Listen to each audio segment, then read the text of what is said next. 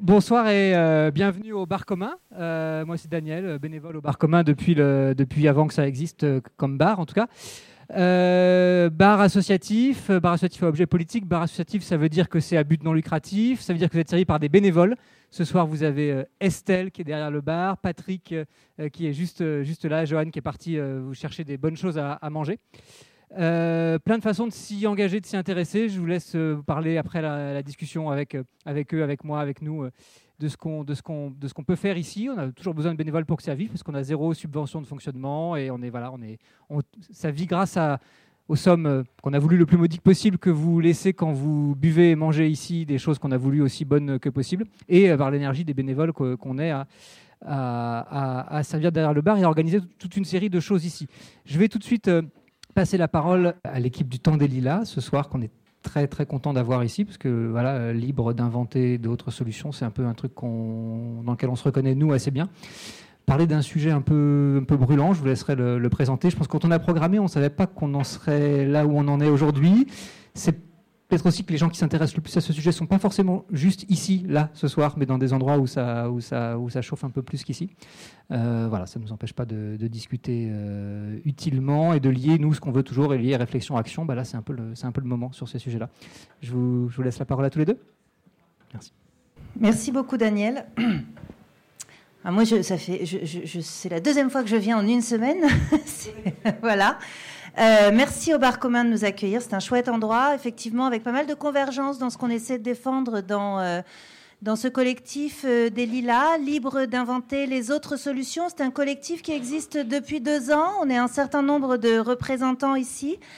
et qui, comme son nom l'indique, ne, ne, se contente pas d'un travail de critique, mais souhaite aussi vous proposer un certain nombre de propositions donc, euh, les Lilas organisent régulièrement des rencontres euh, que l'on appelle des causeries, causeries des Lilas. Euh, des rencontres au cours desquelles nous invitons des, spécialistes de, de, certaines questions qui à la fois vous proposent un travail d'analyse et aussi un travail de contre-proposition. Voilà, c'est un peu le format des, euh, des rencontres que nous avons l'habitude d'organiser. Nous avons également un site et si vous êtes euh, intéressé par ce qu'on fait, euh, vous pouvez nous laisser vos coordonnées. Alors évidemment, ce soir, c'est effectivement un petit peu particulier parce que nous n'avons pas l'habitude de nous inscrire dans une actualité brûlante. En fait, nous choisissons des sujets qui sont des sujets, généralement évidemment des sujets politiques, des sujets qui sont matière à controverse, des sujets brûlants mais rarement euh, nous nous situons dans l'épicentre politique du moment. Et Daniel avait raison de rappeler que, euh, effectivement, un certain nombre d'entre nous étaient cet après-midi euh, qui à Tolbiac pour éviter l'évacuation policière, qui à Nanterre, qui en AG éventuellement pour essayer de voir quelles étaient les stratégies à mettre en place collectivement face à cette face à ce rouleau compresseur qui qui intervient non seulement sur l'université, mais aussi sur d'autres secteurs euh, plus, globaux, global, globaux, euh, euh, liés aux, questions de, de, services publics en général, de démocratisation, etc. Voilà, on avait envie de parler de ça ce soir. Et pour cela, on a invité, sollicité Hugo Harari Kermadec, qui est maître de conférence en économie à l'ENS de Cachan et qui est par ailleurs euh, membre d'un collectif qui s'appelle le collectif ACIDE. Euh, pour euh, approche critique et interdisciplinaire des dynamiques de l'enseignement supérieur. Voilà. donc, autre acronyme, et qui a fait paraître, alors c'était il y a trois ans, c'est ça, si mes souvenirs sont bons, voilà, 2014, un petit ouvrage qu'on vous conseille, euh, chez Raison d'Agir qui s'appelle Arrêtons les frais pour un enseignement supérieur gratuit et émancipateur, qui est un ouvrage absolument passionnant qui contient euh, euh, l'ensemble des solutions qui pourraient peut-être sauver notre université française, mais Hugo en parlera mieux que moi. Alors on a l'habitude au Lila de faire une petite introduction qui resitue un petit peu les enjeux. Donc après vous avoir posé les éléments de contexte, euh, il faut préciser que malgré tout, euh, ce pourquoi ou ce contre quoi nous combattons aujourd'hui, euh, ce n'est évidemment pas pour préserver un, comment dire, un État existant. Nous sommes absolument convaincus que le diagnostic actuel sur l'université française est calamiteux. Alors ce diagnostic, euh, je vais vous en donner quelques chiffres euh, assez significatifs et assez éloquents pour que vous puissiez mesurer l'état de la catastrophe et pour qu'ensuite on puisse partir sur des réflexions critiques et sur des solutions qui partent d'un diagnostic à peu près objectif. Ce diagnostic, euh, c'est euh, le suivant. D'abord, quelques chiffres. Effectivement, il y a eu euh, depuis 2016 et on prévoit d'ici à 2025 une augmentation de 350 000 étudiants en France. C'est une augmentation qui était. Alors, je voudrais juste faire une petite incise. Merci à Claire pour tout ce travail de préparation des, des, fiches que je suis en train de lire. Rendons à Césarine ce qui lui revient. 350 000 étudiants, euh, chiffre qui était absolument euh, prévisible, hein, puisque euh, tout le monde sait très bien que depuis 2000, on connaît les chiffres du baby boom. moi, je suis professeur en lycée, on savait parfaitement à quelle année, en quelle année allait, allait arriver le de lycéens et quelles allaient être les données démographiques de, de, de la jeunesse. Donc 350 000 étudiants qui sont attendus en plus entre 2016 et 2025. Pour vous donner un ordre d'idée, on a eu à peu près l'équivalent euh, en 91. Hein. C'était la dernière fois qu'il y a eu comme ça une inflation numéraire d'étudiants. C'était en 1991 et à cette époque-là, le gouvernement, qui n'était pas non plus un gouvernement révolutionnaire de gauche, hein, avait malgré tout réagi par un plan qu'il avait appelé Université 2000. C'était l'époque où l'an 2000 nous paraissait loin. Université 2000 et il avait réagi en créant huit nouvelles universités. Voilà, ce qui n'est pas du tout la réponse apportée actuellement par euh, le ministère. Le ministère préférant, lui, au contraire, on en reparlera, nous proposer son fameux plan étudiant Parcoursup, qui consiste donc à trier selon des critères qui ne sont pas tout à fait transparents, mais dont nous aurons l'occasion de reparler. Les chiffres, c'est aussi euh, des postes, évidemment, qui pourraient répondre à cette augmentation euh, démographique, hein, à ces 350 000 étudiants euh, supplémentaires. On pourrait imaginer qu'un gouvernement à peu près responsable multiplie d'à peu près la même chose le nombre de postes, à la fois de maîtres de conf et de, PU, de professeurs d'université, pour prévoir un encadrement euh, digne de ce nom. Alors, eh bien, pour vous donner un autre chiffre, ces postes entre 2000 et 2017, le nombre de postes créés à l'université a été divisé de moitié aussi bien au niveau des maîtres de conf que des professeurs d'université. Donc une augmentation de 350 000 étudiants prévue dans les dix années à venir et une division des postes de moitié. Autre chiffre, euh, malgré tout euh, assez alarmant, euh, parmi ces étudiants, parmi ceux que nous attendons, celles et ceux que, que, nous attendons, il y a désormais, ce sont les dernières statistiques, un cinquième des étudiants, 20%, sont en dessous du seuil de pauvreté. Parmi ces 20%, vous avez la moitié qui travaillent, donc qui ont un emploi. Et euh, pour, euh, pour, enfin, si vous avez été étudiant et si vous avez travaillé pendant vos études, vous savez à quel point c'est contraignant. D'autant qu'un cinquième a un travail à plein temps ce qui rend euh, l'aménagement des études, en tout cas la concurrence avec les études, encore plus compliquée. Et on parlera beaucoup ce soir de la question de démocratisation. La démocratisation, c'est aussi la possibilité euh, d'accès à toutes et tous euh, aux études supérieures et de faire en sorte que l'appartenance sociale ne joue pas sur la possibilité de réussir. C'est aussi, autre chiffre alarmant, un budget pour l'enseignement supérieur et la recherche qui a baissé de 10% par étudiant depuis 10 ans entre 2008 et 2018. Vous voyez, on a vraiment des courbes qui sont inversement proportionnelles euh, à la démographie étudiante que, que l'on pourrait, euh, pourrait, attendre. Euh, la situation des, des, universités, je pense qu'Hugo en reparlera aussi, la situation financière des universités est absolument alarmante. On dénombre en 2017 15 universités en France qui sont en déficit, sans parler de celles qui sont à deux doigts de déposer le bilan. Et euh, des concurrences entre établissements, alors qui sont de plus en plus opaques et qui sont de plus en plus euh, féroces, avec euh, des financements qui sont alloués sur propositions, sur projets, des projets qui doivent être alléchants, des projets qui doivent être évidemment internationaux, portés par des chercheurs et des chercheuses renommés, etc. Et donc euh, les petites universités ou les dites petites universités euh, de province, généralement, sont les plus maltraitées par cette attribution budgétaire, puisque ce sont celles qui ne peuvent pas évidemment rivaliser avec les grandes universités internationalement reconnues. Alors évidemment, tout cela a un historique que Hugo pourra peut-être nous rappeler. L'historique le plus récent, c'est 2007, euh, la loi LRU, donc euh, mise en place sous euh, Nicolas Sarkozy. Ça veut dire LRU, loi relative aux libertés et responsabilités des universités. Une loi qui, je le rappelle, avait provoqué une certaine mobilisation à l'époque des universitaires et des étudiants et étudiantes, mobilisation qui, à mon avis, n'avait pas été d'une très grande efficacité. Peut-être faudra-t-il songer à d'autres modes d'organisation, puisqu'elle était passée quand même. Cette loi LRU c'est une autonomie qui est attribuée aux établissements. Alors évidemment, c'est dans l'air du temps. Hein. On autonomise les établissements. Ça est passé en 2007 pour les universités. Ça se profile pour les établissements du secondaire. Euh, l'autonomie des établissements, ça veut dire une autonomie en matière budgétaire. Ça veut dire une autonomie en matière de gestion du personnel. Et ça veut dire surtout une logique managériale, une logique de rentabilité. Il faut faire du chiffre. Il faut, euh, exactement comme une entreprise, recruter au plus bas coût.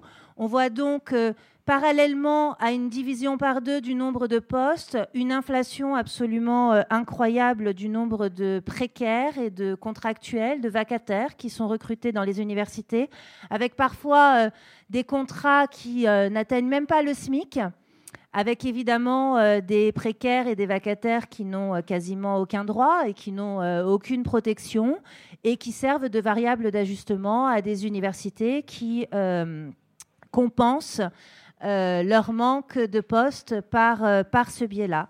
Et je voudrais donc terminer par euh, le diagnostic est évidemment totalement alarmant. Hein. J'aimerais vous donner des données un peu plus objectives, mais il n'y en a pas.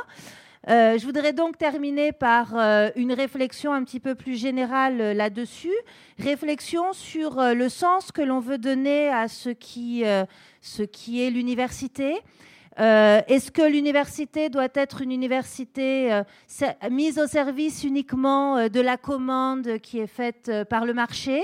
Ou est-ce que l'université doit rester ce lieu du savoir gratuit, du savoir accessible à toutes et tous, d'une démocratisation de savoir, quitte à assumer également que certains étudiants bifurquent?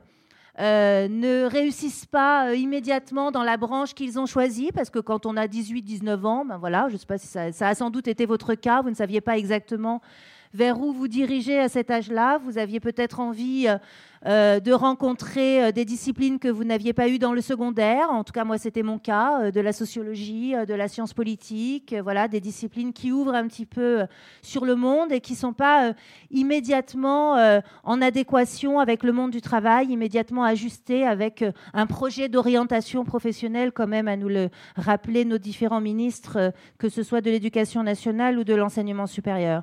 Donc, ce qui se joue là, c'est l'avenir de la jeunesse, c'est le statut du savoir, c'est l'universalisme de ces savoirs et c'est toute une euh, philosophie sociale aussi, une philosophie politique euh, qui offre en partage à l'ensemble des jeunes qui se destinent, euh, qui se destinent à l'université, qui offre en partage une véritable égalité des chances, quelle que soit leur trajectoire sociale et quelle que soit leur catégorie sociale. Voilà, je laisse la parole à Hugo pour euh, sa présentation. Ensuite, on fera euh, une petite discussion sous la forme d'un dialogue avec euh, Claire et d'un dialogue avec vous aussi pour des questions qui viennent de la salle. Merci beaucoup. Bah, merci beaucoup. merci aussi pour avoir fait toute la partie déprimante et, atroce de, de, la discussion parce que c'est effectivement une situation très grave celle dans laquelle se trouve euh, l'enseignement supérieur. Nous, euh, on, a, écrit ce, livre au départ parce qu'on voyait venir les frais de scolarité comme, euh, comme réponse à cette situation. On continue à le voir venir d'ailleurs. mais pour l'instant, les gouvernements ont été assez malins pour pas faire une offensive de front avec une augmentation généralisée des frais de scolarité partout dans l'enseignement supérieur. On pense que c'est ce qui viendra assez vite après, après Parcoursup. Euh, et, euh, à un moment, on s'est dit qu'il euh, fallait aussi qu'on passe sur des choses un peu plus positives et essayer de réfléchir à qu'est-ce qu'on pourrait proposer d'autre qu'une marchandisation de l'enseignement supérieur. du coup, peut-être, je ne sais pas s'il y en a qui veulent jeter un œil au livre pendant que je raconte des choses, mais n'hésitez pas. merci Claire. Et, du coup, donc on travaille à sept, on est sept auteurs dans, le livre, où il y a des, sociologues et des économistes, pour essayer donc à la fois d'expliquer euh, pourquoi les frais de scolarité euh, nous pendonner euh, Pourquoi c'est pas du tout une bonne idée Et comment on peut faire pour que ça n'arrive pas Et qu'est-ce qu'on pourrait faire d'autre Et donc là, je vais parler de, ce qu'on pourrait faire d'autre. voilà. Et donc je vais, je vais vraiment pas m'étendre sur, sur les contre-réformes qu'on a subies et, et, et, pas non plus sur la réforme qu'on est en train d'essayer d'imposer Parcoursup. Mais je pense que c'est largement euh, possible et important d'en discuter après euh, dans, la discussion. Euh, moi, j'ai quelques éléments de réponse et, de complément, mais je suis sûr qu'il y a plein de, collègues et de, militants qui peuvent aussi compléter. donc, ce que je vais essayer de faire, c'est plutôt de vraiment proposer ce que pourrait, par exemple, avoir comme revendication, pourquoi pas une AG de fac, pourquoi pas une coordination nationale étudiante, et pourquoi pas une assemblée constituante euh, nationale de l'Université de France euh, rénovée euh, qu'on va mettre en place pendant les, le, mois de juin, par exemple, pour recommencer en septembre avec enfin un système universitaire digne de ce nom dont, on aurait bien besoin maintenant. Quoi. voilà. Donc, le, ça, fait maintenant trois ans qu'on attend l'occasion que, ce livre serve à quelque chose et, j'espère qu'elle euh, est en train de, se matérialiser assez concrètement maintenant. Alors, le premier euh, grand élément, euh, ça, Laurence en, a parlé, c'est l'idée qu'on a une massification de l'enseignement supérieur, on a de plus en plus d'étudiants, et c'est une des raisons pour lesquelles, comme les financements ne suivent pas, il y a une dégradation de la situation. Alors, ce qui est intéressant, c'est qu'à la fois, c'est hyper prévisible, euh, ça, on vient de le dire, mais en même temps, c'est absolument pas nouveau. Et euh, la massification de l'enseignement supérieur, en fait, c'est un processus très long et très permanent depuis la Seconde Guerre mondiale. Euh, il y a à peu près un demi-million d'étudiants en plus tous les dix ans. et donc, c'est parti de quelques centaines de millions à maintenant 2 millions et demi. donc, on a complètement changé d'échelle du système universitaire, enfin de l'enseignement supérieur, et ça continue. Et tu, Laurence disait 300 000 étudiants en plus dans les 10 ans qui viennent. Ça, finalement, c'est pas c'est ni surprenant ni un, ni un grand choc. Donc on devrait pouvoir continuer à, faire grandir l'enseignement supérieur et à accueillir euh, ces nouveaux étudiants et ces nouvelles étudiantes, enfin plutôt ces étudiants et ces étudiantes plus nombreuses. Euh, et c'est d'ailleurs euh, ce qui est censé être la politique de l'Union européenne et la politique de la France, puisque le, on a aujourd'hui 4 jeunes sur 10 qui passent par l'enseignement supérieur, euh, L'Union européenne voudrait qu'il y ait 5 euh, jeunes sur 10 euh, qui passent par enfin, qui aient un diplôme de l'enseignement supérieur, et la France s'est engagée à arriver à 60% en 2025. Donc on doit avoir un, accès à l'enseignement supérieur de plus en plus large. Normalement, c'est ça. Sauf que évidemment, les moyens ne suivent pas, en particulier les moyens publics. et ça produit, ça, depuis au moins les années 80, un effet d'inégalité de plus en plus forte au sein de l'enseignement supérieur. Avant, les inégalités, c'était surtout euh, la possibilité d'accéder à l'enseignement supérieur. On avait un niveau de diplôme très différent suivant euh, son origine sociale. Et, euh, depuis qu'il y a cette massification, on a de moins en moins, même si évidemment il reste des inégalités fortes, des, études beaucoup plus longues dans les classes supérieures que dans les classes populaires, mais on a surtout des études différentes. Et, et donc on va... on a aujourd'hui, si vous voulez, sur les gens qui sont en âge d'être passés par l'enseignement supérieur, qui sont un peu plus jeunes que moi, 75% euh, des donc 4, euh, euh, jeunes, 3, 3, jeunes actifs sur 4 d'origine de classe moyenne et supérieure qui a au moins un bac plus 2. et puis quand on tombe dans les classes populaires, c'est seulement 1 sur 3.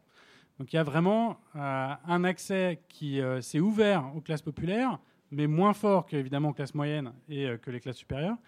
Et surtout, pas aux mêmes établissements, pas dans les mêmes disciplines, pas dans les mêmes facs. Euh, et, donc évidemment, la première différence, euh, celle à laquelle on pense tout de suite quand on pense euh, à l'enseignement supérieur français, c'est les grandes écoles et, l'université. Donc vous avez des classes préparatoires à des grandes écoles en France qui sont très réservées aux classes moyennes et supérieures. Et, en fait, si on va dans les, grandes écoles qui ont une histoire un peu longue, en fait, elles sont plus fermées socialement qu'avant. Euh, c'est quasiment impossible maintenant pour des enfants euh, d'ouvriers ou d'employés de rentrer dans les très très grandes écoles, alors qu'avant c'était euh, davantage possible. Et, et donc on a des filières, au contraire, qui sont pour une, une partie importante suivies par des étudiants et des étudiantes d'origine populaire. et ça se traduit par des différences de moyens colossales entre les filières élitistes socialement et les filières beaucoup plus ouvertes à, des, étudiants d'origine populaire.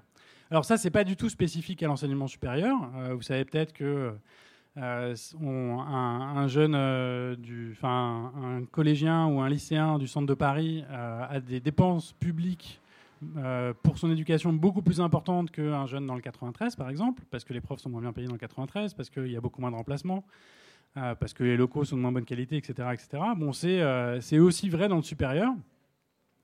Euh, et donc, nous, la première proposition qu'on fait, euh, c'est de euh, donner des moyens à l'enseignement supérieur qui accueille les jeunes d'origine populaire, équivalent, ne serait-ce qu'équivalent. Évidemment, ce qui serait juste, c'est que ce soit plus important pour compenser le déficit de, capitaux de toutes sortes que possèdent les, enfants des, classes supérieures, mais ne serait-ce qu'équivalent entre les classes préparatoires et la licence.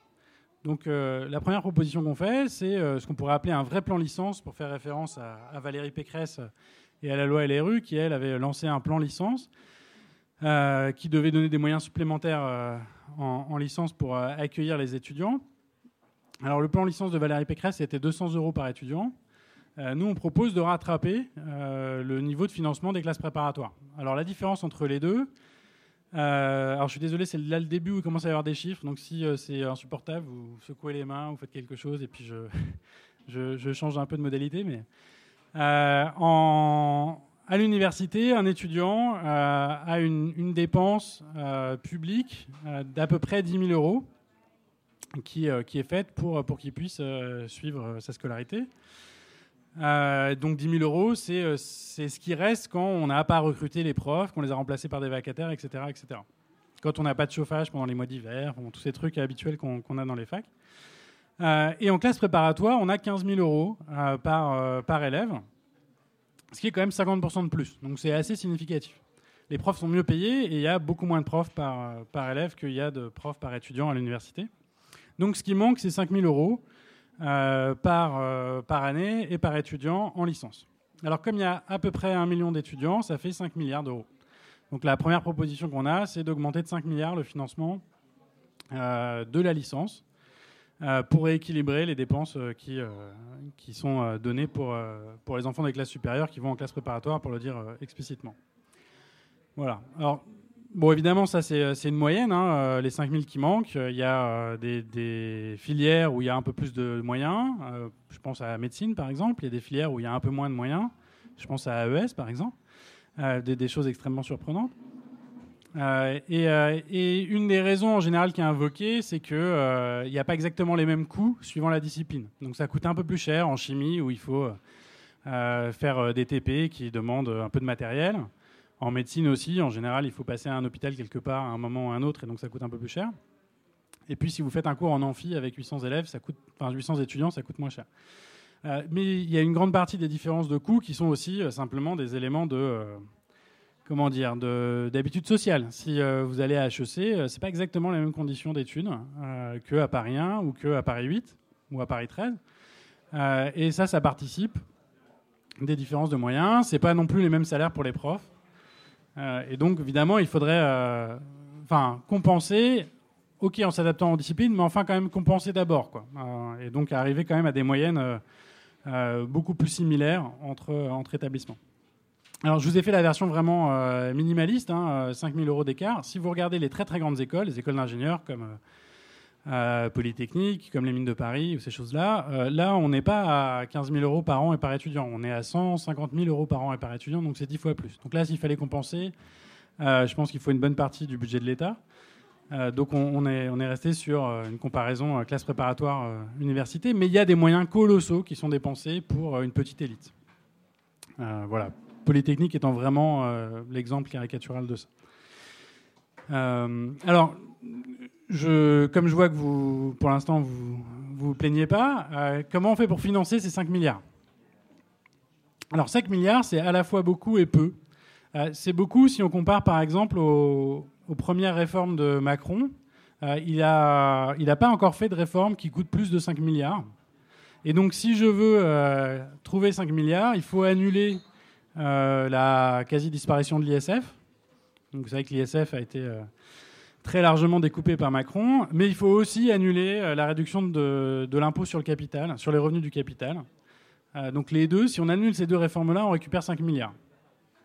Euh, mais on peut aussi simplement augmenter l'impôt sur le revenu de 7%. 7%, c'est pas beaucoup. Si vous payez 100 euros d'impôt sur le revenu par mois, il ben, faut payer 107. Si vous ne payez pas d'impôt sur le revenu, eh ben, il ne faut rien payer de plus. Euh, et puis on pourrait aussi faire quelque chose d'un peu plus progressif. Donc ça, c'est ce qu'on détaille dans, le livre à la fin. Euh, on peut rajouter des tranches euh, pour que, faire l'inverse de ce qu'ont fait tous les gouvernements récents, évidemment, pour que ce soit les plus hauts revenus qui, participent largement au financement des moyens supplémentaires pour, les universités, et puis évidemment pas les bas revenus. Euh, ça, si, vous voulez aussi, ça peut être un, point euh, de discussion après, puisque un des grands arguments en faveur des frais de scolarité, c'est que euh, ça serait injuste que tout le monde paye pour l'enseignement supérieur, alors que les classes populaires en profitent moins. Bon, ça c'est totalement faux, mais je, le garde pour la discussion si vous voulez. et l'autre proposition qu'on a, à côté donc, de ces 5 milliards pour, pour financer les licences, c'est euh, de financer euh, la vie des étudiants pendant qu'ils étudient, pour en particulier leur permettre de ne pas travailler pour ceux qui n'ont pas d'aide de leurs parents à une hauteur suffisante, ce qui aiderait largement à la réussite, et puis pour simplement permettre un accès à un droit indépendamment du fait, y compris quand on est d'origine plus favorisée, indépendamment du fait que les parents soient d'accord pour prendre en charge la vie pendant 1, 2, 3, 5 ans, pendant qu'on étudie. Euh, ça, c'est euh, pas complètement fou, c'est quelque chose qui existe euh, dans les pays scandinaves, par exemple. dans les pays scandinaves, à peu près tout le monde a accès à l'enseignement supérieur et à peu près tout le monde a accès à à peu près 800 euros par mois pour vivre pendant qu'on fait ses études. Et les études sont gratuites. Et les études sont plutôt bien financées. Donc c'est possible, ça existe. Euh, donc voilà, nous, ce qu'on propose, euh, c'est d'ouvrir un système qui n'est pas un système de bourse. Les bourses, c'est quand c'est uniquement ceux qui seraient dans le besoin euh, qu'on aide charitablement, mais plutôt un système d'allocation qu'on appelle universel et d'autonomie, puisque c'est pour être en l'autonomie vis-à-vis de la famille, pour tous ceux qui seraient étudiants et qui soient français ou pas français. et d'ailleurs, qu'ils soient jeunes ou pas jeunes, être étudiant, ça donne le droit, ça donnerait le droit à toucher euh, cette allocation. Euh, et puis on a découvert un truc incroyable euh, que les gouvernements ne connaissent pas trop, qui est qu'il y a 12 mois dans l'année, et donc il faudrait toucher l'allocation tous les mois de l'année, et pas uniquement pendant 9 ou 10 mois, pour pouvoir se consacrer et payer son loyer tous les mois de l'année. Alors nous, ce qu'on propose de, le faire, de faire, c'est de le faire dans le cadre de la sécurité sociale. Euh, et pas dans le cadre du système d'imposition, euh, et donc de d'élargir euh, le système de sécurité sociale qui protège contre les différents risques et qui permet d'avoir un revenu quand on ne peut pas avoir un revenu tout seul. Et, donc, quand est-ce que c'est? Bah, C'est quand on est, par exemple, retraité, quand on est malade, quand on est au chômage. La sécurité sociale arrive et prend le relais de l'employeur pour permettre d'avoir un revenu. Euh, la sécurité sociale fait autre chose. Elle prend aussi le relais quand on ne peut pas euh, prendre en charge, quand on, plutôt quand on a des dépenses euh, pour la garde des enfants, pour le loyer pendant les études, etc. Ça s'appelle les APL, que vous connaissez peut-être, que Macron n'aime pas non plus beaucoup. et donc, ce qu'on propose, c'est d'inscrire l'allocation universelle d'autonomie dans la branche famille de la sécurité sociale, qu'on pourrait peut-être appeler branche autonomie ou branche éducation d'ailleurs. Euh, euh, et, donc d'élargir cette branche assez significativement, vous allez le voir, euh, pour pouvoir financer la vie pendant qu'on étudie et donc qu'on ne peut pas, qu'on ne devrait pas pouvoir travailler parce qu'on a une autre activité qui nous occupe intensément. et donc ce qu'on propose, c'est que tout le monde touche la même allocation dès qu'on est étudiant ou étudiante. Avec uniquement une différence qui, qui dépend du loyer. C'est-à-dire si vous avez un loyer à payer, vous avez l'allocation complète. Si vous êtes logé, parce que vos parents habitent dans le centre de Paris, ou parce qu'ils habitent dans le centre de Paris ou, dans l'ouest parisien, mais qu'en plus ils ont un appartement euh, qui, où ils vous logent gratuitement euh, à côté de la fac, bon là dans ce cas-là, euh, il y, a y a un besoin très important en moins, et donc là on propose de, de réduire un peu l'allocation. mais en dehors de cet élément-là, ça ne dépend pas du revenu des parents, ça ne dépend pas du genre, ça ne dépend pas de la nationalité, ça ne dépend pas de l'âge. Alors combien J'ai essayé d'instaurer un peu de suspense. Euh, combien Alors vous savez peut-être qu'on a un expert sur la question qui, euh, est intervenu euh, récemment. Emmanuel Macron a été étudiant et il a été précaire et il a vécu avec 1000 euros par mois. Enfin, ce qu'il nous a dit en tout cas pendant un moment. Donc on a dit ok parfait, faisons ça. Donc on va proposer une allocation à 1000 euros par mois. c'est vraisemblablement précaire pour Macron. c'est assez largement au-dessus de ce que vivent les étudiants en général. Euh, et euh, c'est à peu près ce qu'il faut pour être au-dessus du, seuil de pauvreté. Hein, c'est pas non plus euh, un niveau, enfin, c'est pas, pas, vivre dans l'aisance non plus. Hein. Et donc, ce qu'on propose, c'est 1000 euros par mois pendant 12 mois pour tous les étudiants qui ne sont pas logés par leurs parents. On s'attend d'ailleurs à ce que si on met ça en place, il y ait davantage d'étudiants et d'étudiantes qui décident de partir du logement familial. Euh, et pour ceux donc qui, euh, qui sont logés, euh, ça se réduit à 600 euros par mois parce que les dépenses moyennes en France de logement pour les étudiants, c'est de l'ordre de 400 euros par mois. Évidemment, c'est pas exactement la même chose si on est à Paris ou si on est dans une ville moyenne. voilà. alors c'est pareil. comment on fait pour financer 1000 euros par mois et par étudiant? Donc 1000 euros par mois x 12, ça fait à peu près 12 000. Un peu moins si on est logé chez ses parents. Euh, en ce moment, il y a deux tiers euh, des étudiants qui ne euh, sont pas logés par leurs parents. Donc il faudrait deux tiers de 2,5 de millions d'étudiants fois 12 000 euros. et puis un peu moins pour, pour le tiers restant. Ça fait 27 milliards. Donc 27 milliards, c'est 5 fois plus que tout à l'heure. Donc 27 plus 5, ça fait 32. Là, on commence à arriver à un chiffre un peu significatif. Euh, alors, en fait, c'est pas exactement ce dont on a besoin. On n'a pas besoin de 27 milliards parce qu'il y a déjà plein de dépenses qui correspondent à peu près à la même chose. Donc, les APL, par exemple, euh, on ne propose pas euh, de, se débarrasser des APL, on propose de transformer les APL, si vous voulez, ou de les élargir plutôt. Et puis, il y a un autre truc qui est la demi-part fiscale, qui est que les parents qui ont des revenus suffisamment importants pour payer des impôts et pourquoi pas beaucoup d'impôts peuvent réduire leurs impôts en déclarant qu'ils ont un enfant dans l'enseignement supérieur. Euh, et donc, ils ont une demi-part dans, leur, dans le foyer euh, fiscal en plus, ce qui fait qu'ils payent moins d'impôts. Donc ça, évidemment, euh, ça serait annulé s'il y a une allocation d'autonomie, puisque les étudiants seraient autonomes, donc ils seraient leur propre foyer fiscal, et donc les parents ne pourraient pas avoir une réduction. Et d'ailleurs, ça, évidemment, c'est un mécanisme très injuste, puisque c'est plutôt les, classes moyennes et aisées qui, en profitent, et évidemment pas du tout les boursiers ou leurs familles. Euh, voilà. Alors après, il y a un autre énorme avantage à, remplacer euh, la demi-part fiscale par l'allocation universelle d'autonomie, qui serait inscrite dans la sécurité sociale, dans la branche famille, c'est que la branche famille de la sécurité sociale est euh, financée très largement par les cotisations patronales, dans ce qu'ils appellent les charges, et que nous on appelle plutôt du salaire différé ou du salaire socialisé. Donc tous les gens qui touchent un salaire en France touchent en plus euh, des euh, cotisations sociales euh, pour les retraités, pour les gens qui sont au chômage, pour les gens qui sont malades et aussi pour la branche famille. Et donc maintenant, si on met en place l'allocation universelle d'autonomie, on toucherait des cotisations sociales pour financer la vie des étudiants pendant qu'ils étudient et donc qu'ils ne peuvent pas être salariés. Ils ne devraient pas pouvoir être salariés. Alors là, euh, si on, c'est l'avantage de la sécurité sociale, en fait, c'est que si on s'inscrit dans la sécurité sociale, on découvre qu'il euh, y a des moyens absolument colossaux euh, qu'on arrive à, diriger pour ses besoins depuis la Seconde Guerre mondiale. Et donc, trouver 21 milliards pour l'allocation universelle d'autonomie, ça fait simplement augmenter un peu les cotisations patronales pour la branche famille. Donc on passe de à peu près 5 pourcent du salaire en cotisation patronale à 8, donc il faut augmenter de 3 points. Bon, c'est euh, significatif, mais enfin, ce n'est pas un changement euh, radical euh, de, des cotisations sociales.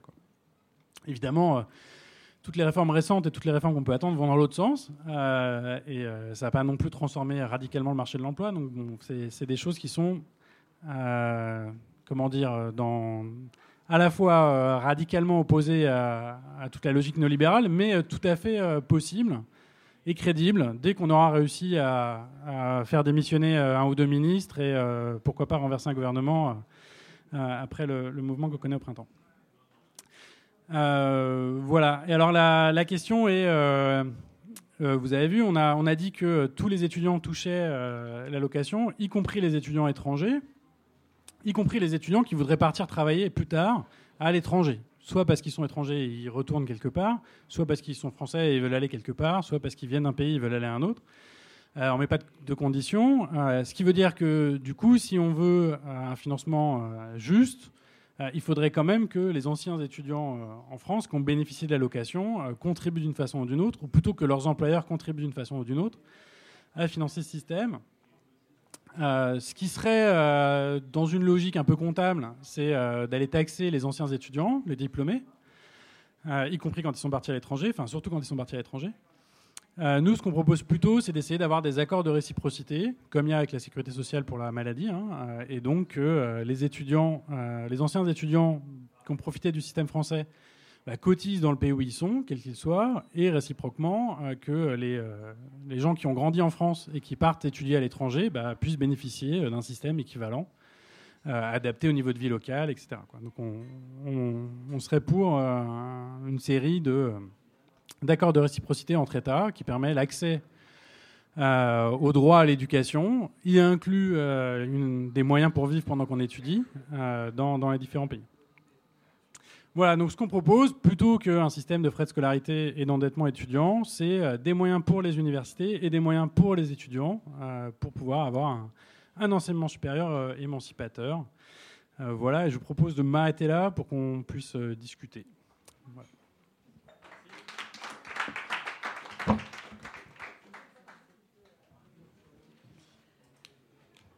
Merci beaucoup euh, Hugo pour, euh, pour ces propositions. Donc moi je vais te... Je vais commencer euh, par te poser seulement trois questions. Je vais te les poser en bloc, comme ça tu, tu pourras répondre, tu pourras répondre à celles que tu souhaites et pour pas être trop longue et après pour pouvoir vous laisser la parole.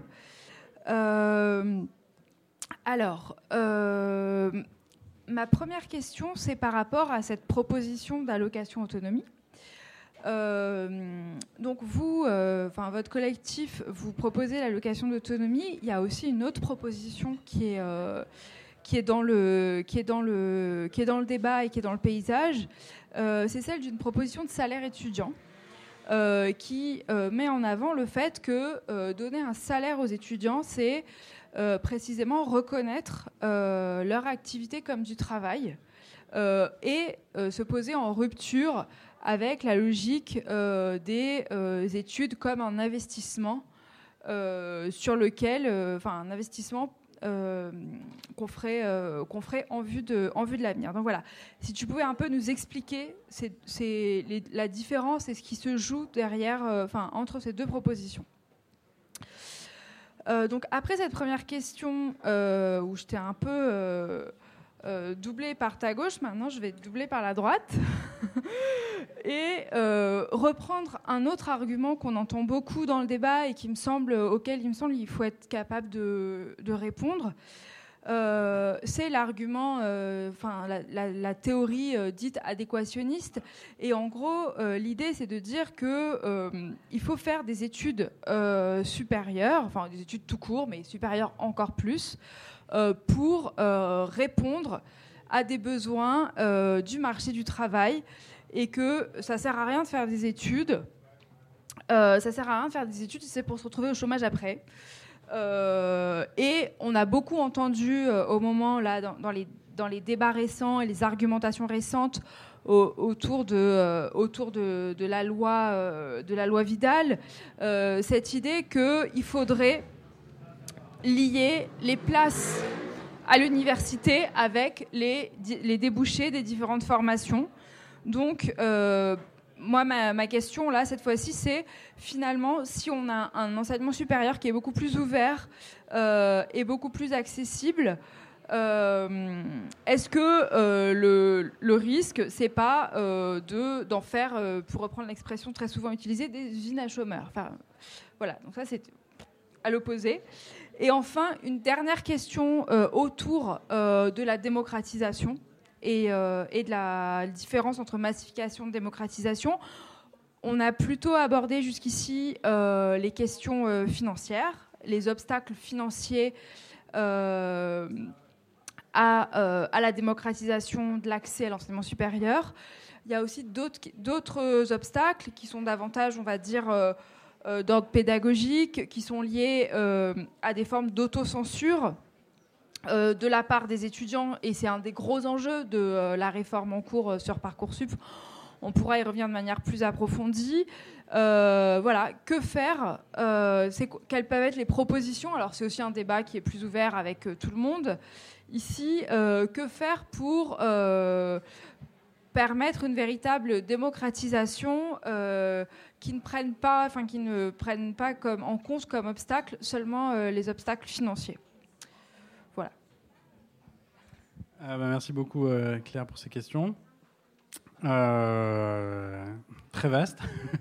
Euh, je peux essayer de commencer à répondre. Ouais, je ferai peut-être pas tout. Et puis surtout, euh, je suis pas compétent pour répondre sur, sur absolument tout. Hein.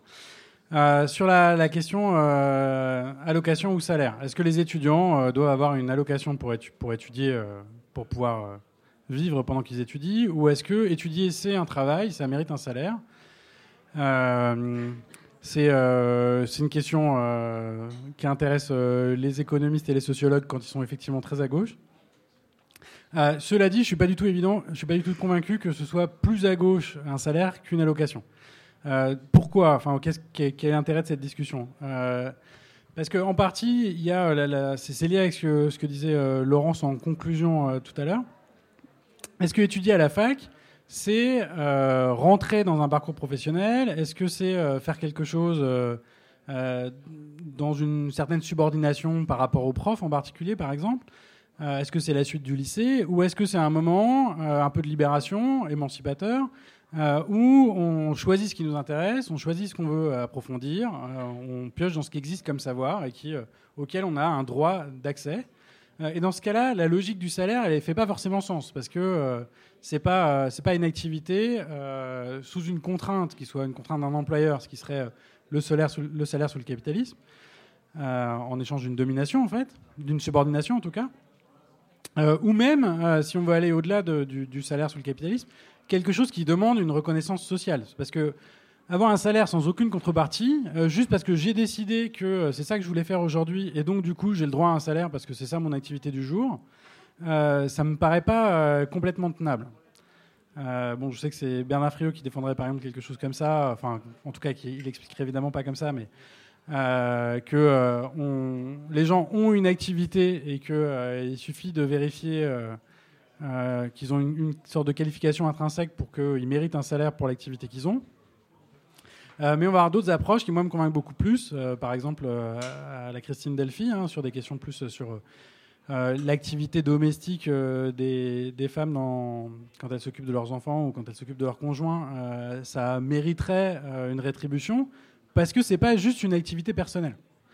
Et alors, si on veut que l'étude ce soit quelque chose auquel on a le droit et on fait ce qu'on veut sans contrôle extérieur sur le choix de, scolarité, etc. Alors dans ce cas-là, bah, c'est pas, pas particulièrement logique de demander un salaire pour ça. Du coup, c'est un peu lié à la question euh, de l'université comme usine à chômeurs. Est-ce qu'on peut faire de la sociologie ou de la psychologie euh, alors qu'il n'y a pas un marché de l'emploi colossal en sociologie ou en psychologie? Euh, Moi, ça me paraît parfaitement légitime parce que c'est l'exercice d'un droit.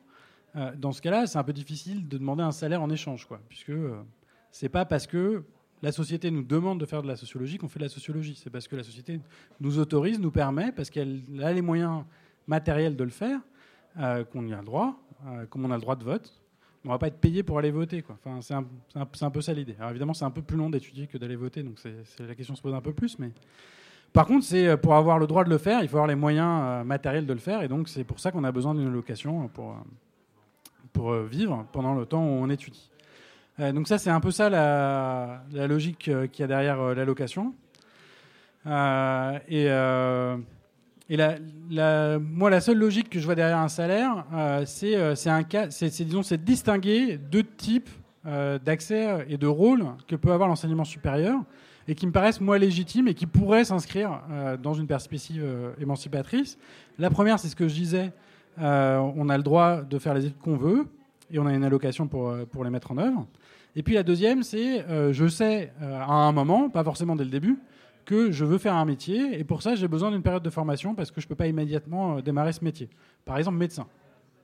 Honnêtement, je ne suis pas prêt à ce que tout le monde devienne médecin spontanément après, y compris un master de maths. Hein. Euh, je ne veux pas dire que du mal de la sociologie. Euh, et moi, je ne suis pas prêt pour être euh, soigné par un médecin qui aurait fait qu'un master de maths. Donc c'est bien qu'il y ait une formation avant de, mettre en œuvre, en tout cas tout seul. Et, et, donc pendant ce temps-là, il faut qu'il vive. mais là, c'est plus vraiment une allocation parce que pour le coup, la société a besoin de médecins, donc on est prêt à mettre des moyens, à mettre des profs et à payer des gens pour qu'ils se forment pour devenir médecins. Et d'ailleurs, dès le début où ils commencent à se former, euh, bah, ils sont déjà médecins en formation. Et donc, ils peuvent être payés parce qu'ils sont médecins en formation. D'ailleurs, quand est-ce qu'ils travaillent, quand est-ce qu'ils étudient, euh, assez vite, ça devient flou. Alors ça, ça existe. Ça existe pas tellement pour les médecins, même s'il y a un peu des...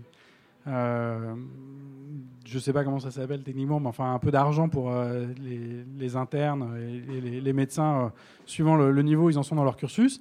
Mais ça existe dans toutes les écoles d'État qui forment les fonctionnaires, avec des fonctionnaires stagiaires.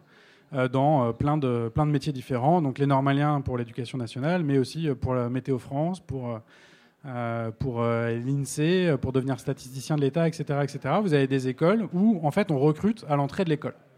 C'est vrai d'ailleurs pour aussi les instits, les, profs du secondaire.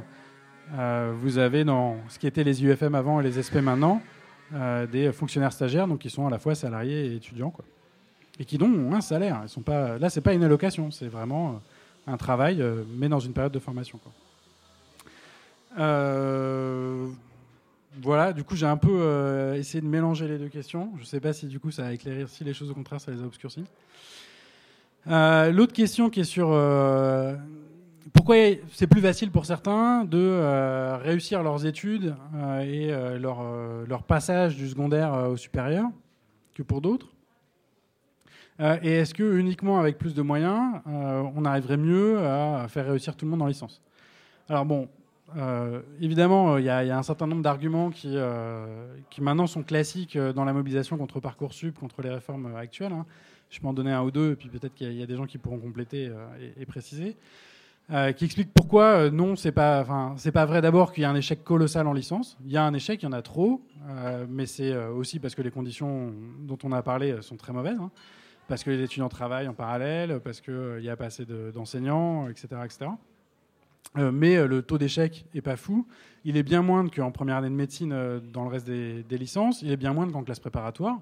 Et il est à peu près du niveau des autres pays de l'Union européenne. D'ailleurs, il est même plutôt vers le bas des, pays de, de, niveau de vie comparable hein, à la France. Donc il n'y a pas de scandale incroyable à des des, millions d'étudiants, enfin des centaines de millions d'étudiants, qui, de centaines de milliers d'étudiants qui euh, rentreraient euh, en, licence et qui, euh, qui, échoueraient en première année et donc qui ne profiteraient pas de la licence. Ça, c'est vraiment une construction discursive pour faire passer les réformes en cours et, le système de tri et de sélection à l'université.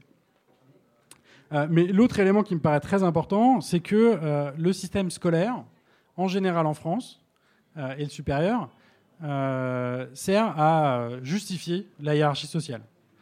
Et donc, en partie, il ne s'agit pas tellement de savoir si on va ou pas réussir à l'université, si on étudie sérieusement, si on est dans, dans une filière euh, même mieux financée. De toute façon, euh, on a un système qui produit du chômage, du chômage, un système économique qui produit du chômage.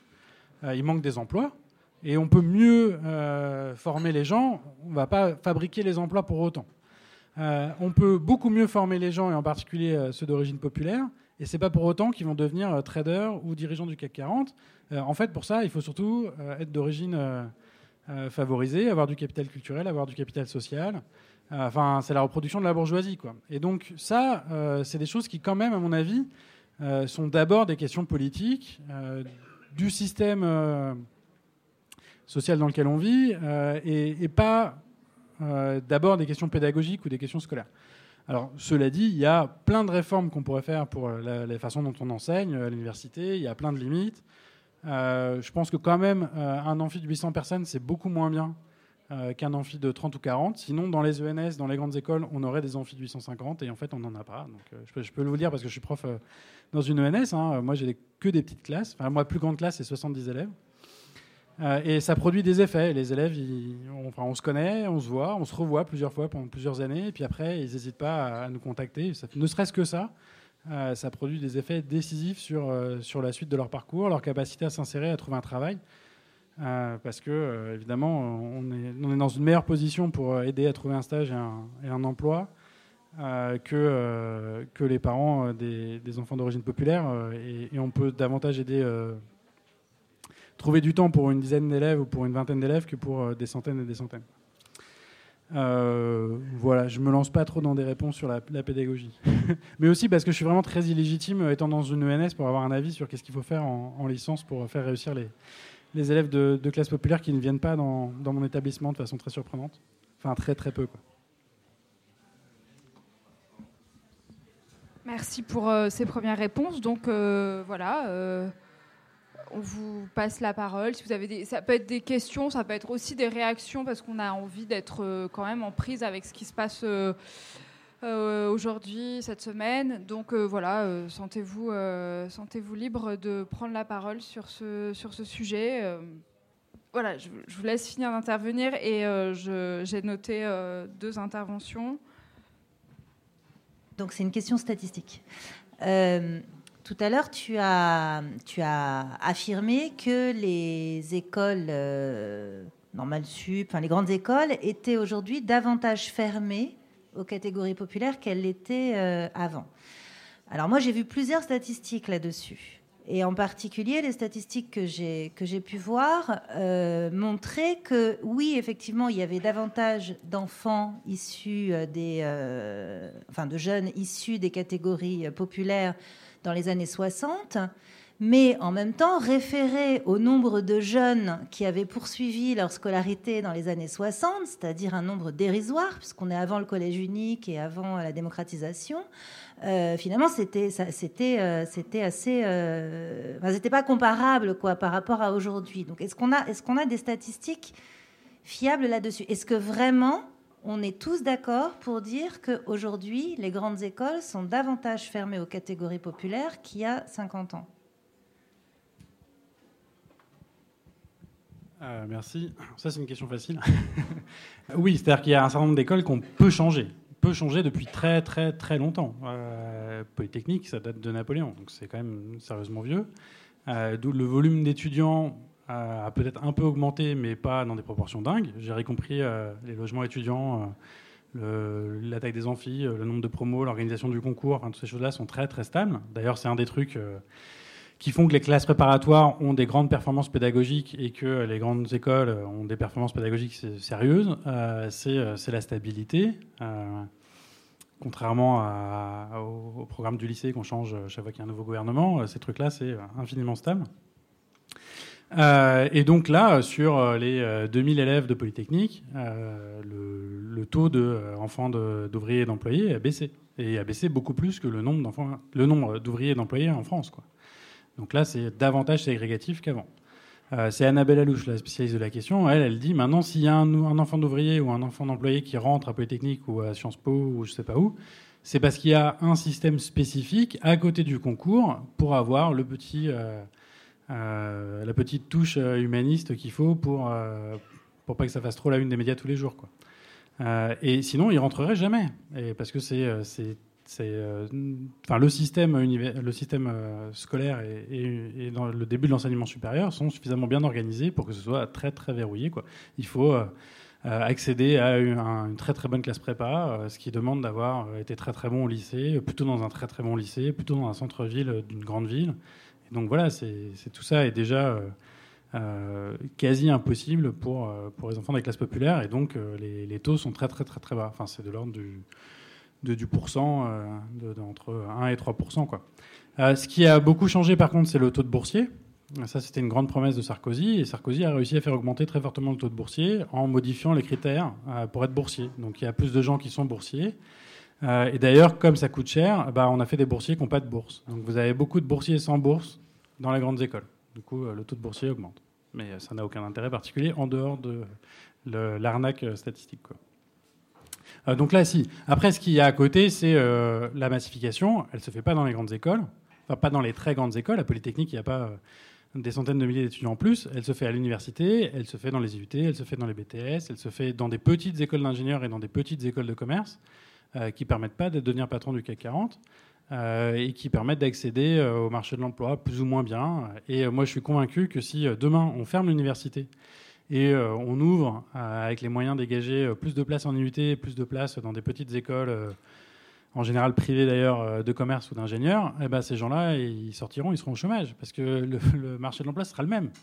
Il y, a, a, voilà, il y a un mythe qui est que le problème, c'est que tout le monde peut aller à l'université, et donc du coup, on échoue à, professionnaliser et on ne fait pas assez bien, etc. Mais ça, c'est juste pour culpabiliser les gens qui travaillent à l'université, euh, que ce soit les profs ou les biats qui s'occupent euh, de, trouver des stages, d'aller euh, faire des liens avec les employeurs d'ailleurs, ou faire de l'orientation. Et puis, et, pour culpabiliser les étudiants ou les, jeunes sur le marché de l'emploi qui ne trouvent pas un emploi à cause d'eux, parce qu'ils ont resté leurs études, parce qu'ils se sont mal orientés. Ça, c'est faux. Enfin, pourquoi? C'est parce qu'il manque des emplois. Donc il faudrait plus d'emplois.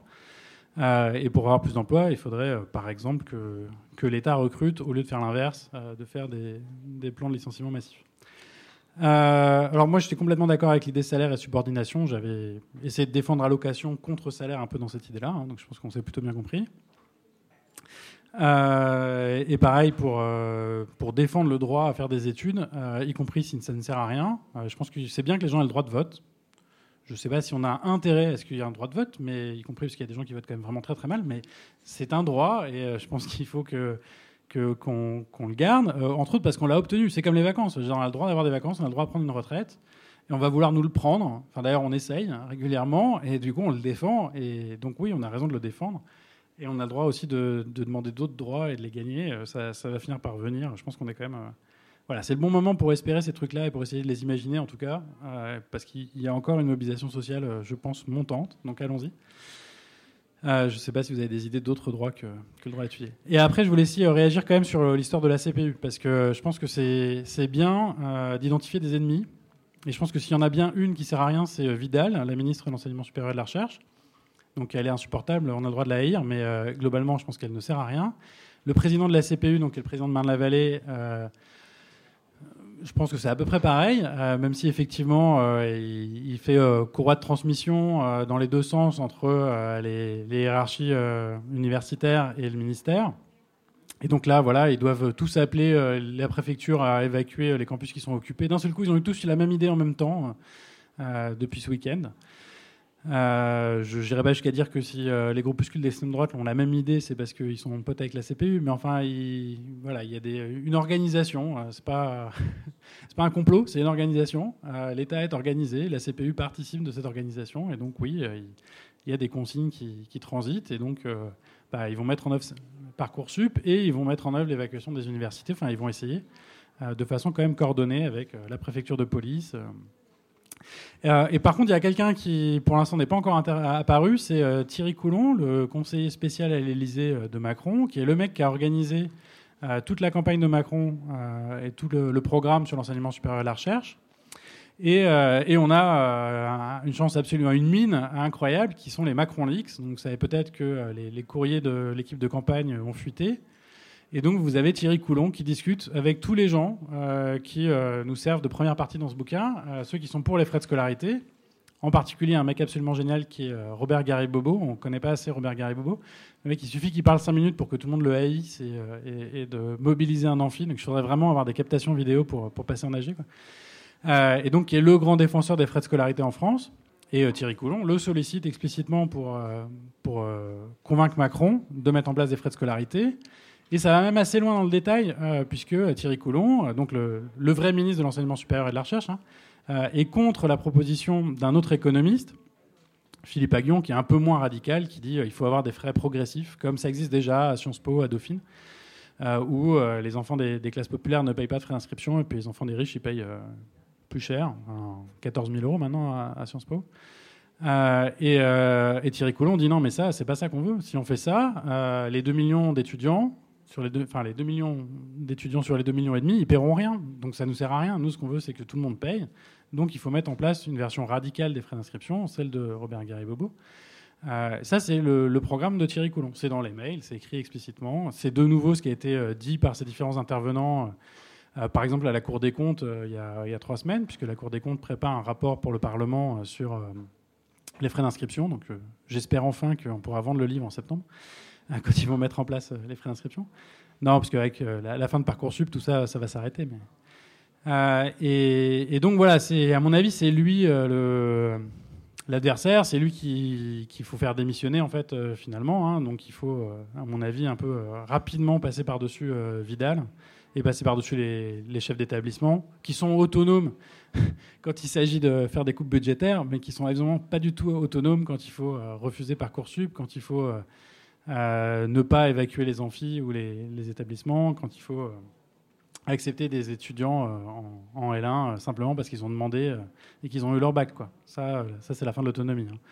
Donc voilà, le, cœur du pouvoir, c'est à l'Élysée et, c'est autour de, Thierry Coulon, qui est un mathématicien encore. Bonsoir, je m'appelle Héloïse. Cette réforme, je ne l'ai pas, l'ai pas lue je suis juste, je suis rentrée du Québec depuis pas longtemps, donc, euh, mais elle résonne beaucoup en moi parce que je suis allée deux fois à l'université. Une première fois, euh, tout ce que j'y ai appris est rentré par une oreille. C'était génial. Je trouvais ça super. Je faisais de la littérature et tout ça. C'est sorti par l'eau. Je m'en suis jamais servi. J'ai jamais eu d'emploi. Alors que contrairement à ce qui a été dit, comme toutes les personnes de ma génération, il y a 20 ans, quand je suis rentrée à l'université, je voulais avoir un emploi à la fin. Je veux dire, je, ne sais pas qui peut se payer le luxe aujourd'hui de rentrer à l'université en se disant oh, c'est pas grave, j'aurai pas d'emploi après, j'aurais juste appris plein de choses. Moi, je voulais avoir un emploi. Il se trouve que j'ai eu un emploi parce que le fait d'être à l'université m'a permis de bloquer ma fac, de faire des grèves, d'organiser des tonnes d'événements, d'avoir du, du, temps pour faire plein de politique, et que ça, en fait, ça intéresse des employeurs parce que je savais organiser des trucs et des gens.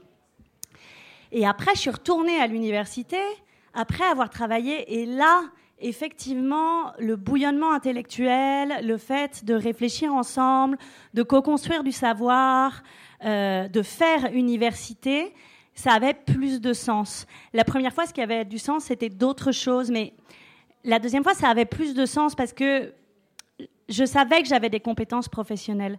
Et donc, je comprends tout à fait les étudiants aujourd'hui qui se mobilisent pas forcément, qui sont peut-être plutôt d'accord, parce qu'en fait, ils sont inquiets pour leur avenir et que euh, enfin voilà, je, suis consciente de ça. La deuxième fois que je suis allée à l'université, j'ai fini par enseigner à des élèves euh, de, Paris 8 en Seine-Saint-Denis, enfin des étudiants d'ailleurs. Et euh, j'avais en face de moi beaucoup trop d'étudiants par rapport à ce que je pouvais faire. j'avais des étudiants qui arrivaient avec des niveaux extrêmement différents. Euh, et donc forcément, l'idée de la sélection, euh, euh, elle aurait pu me traverser l'esprit en me disant ah ben ouais, ce serait quand même plus facile si j'avais une classe plus homogène et puis il y aurait peut-être moins de monde. sauf que en fait, toute une partie des étudiants que j'avais là et qui s'accrochaient, qui s'accrochaient vraiment, qui sont maintenant en master, qui vont avoir un métier en sortant de l'université contrairement peut-être à d'autres d'ailleurs, parce que eux, enfin, parce qu'ils s'accrochent et qu'en plus ils sont, ils sont soutien de famille et que du coup ils vont bosser à côté euh, parce qu'on n'a pas encore euh, les 1000 euros par mois. Euh, ben, ceux-là, ils pourront plus rentrer. Donc évidemment, je vais dire que je suis contre. Mais en fait, ce que, ce que je veux montrer par là, c'est que c'est pas si simple et du coup, euh, ce que j'arrive pas à entendre actuellement, et je me demandais si dans la salle euh, il y avait des, personnes qui pouvaient nous dire, c'est quelles sont les revendications des étudiants euh, aujourd'hui. la sélection n'est pas la solution. Moi, ce que j'entrevois, c'est qu'une meilleure orientation est une solution. C'est-à-dire quand on discute avec les, les, collègues qui sont plutôt pour la réforme, je ne sais pas si vous discutez avec les collègues qui sont pour la réforme, mais, euh, mais ils disent euh, bah oui, mais euh, au moins on saura que l'élève qu'on a devant nous est motivé. bon, moi, j'ai eu des étudiants qui se demandaient pourquoi est-ce que tu fais de l'histoire? Pourquoi tu as choisi le module d'histoire d'éducation? Parce que j'aime bien les films d'histoire. Et c'est sûr qu'il y a un tel gap entre ce que moi je veux apporter euh, en tant que bourgeoise, euh, parisienne, éduquée, etc. Et, ce qu'on me dit à ce moment-là comme motivation, que les bras peuvent en tomber. Évidemment, euh, certaines personnes sont capables de passer au-dessus, mais pas tout le monde. Du coup, sauf que le, justement, l'étudiant qui dit ça, après, bah, il se passionne et il fait des choses et, et il avance. Donc, je, pense qu'il y a quand même un réel problème d'orientation. Il y a un problème de moyens, c'est une, évidence, et aussi un problème d'orientation. Et du coup, j'aurais vraiment aimé euh, entendre euh, ce, qui est, euh, ce qui est proposé par les étudiants actuellement comme alternative, parce que je ne pense pas qu'il y ait d'étudiants aujourd'hui qui se disent que le statu quo est une, bonne chose. Quoi. Et s'il faut, aussi des moyens, parce qu'il nous faut des toilettes. Enfin, je sais pas, à Paris, il nous faut des toilettes, il nous faut des, voilà, il nous, faut des, tableaux où écrire des choses, il nous faut des trucs comme ça. Des effaces, des stylos dans les salles, des prises, des prises électriques.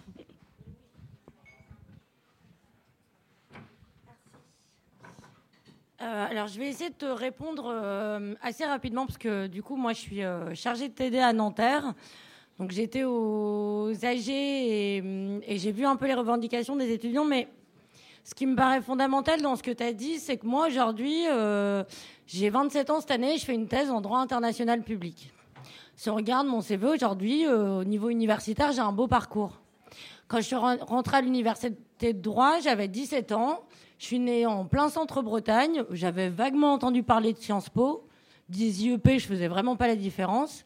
Je savais pas qu'on pouvait faire droit langue. Je savais pas qu'on pouvait faire tout un tas de trucs que j'ai découvert quand je suis arrivée en master 1 à Nanterre. Et euh, je suis rentrée en droit. Honnêtement, je suis rentrée en droit parce que mes parents voulaient pas que je fasse histoire. Parce que mes parents m'ont dit, tu vas faire histoire pour faire quoi? Tu vas pas travailler après. Tu veux faire prof d'histoire en lycée? Oh non, je pas Bon, bah, tu fais pas histoire. Alors je me suis dit, bah droit c'est cool. Je serai à Rennes, il y a de la rue de la Soif, il y a Villejean pas loin. Ça va être cool l'université.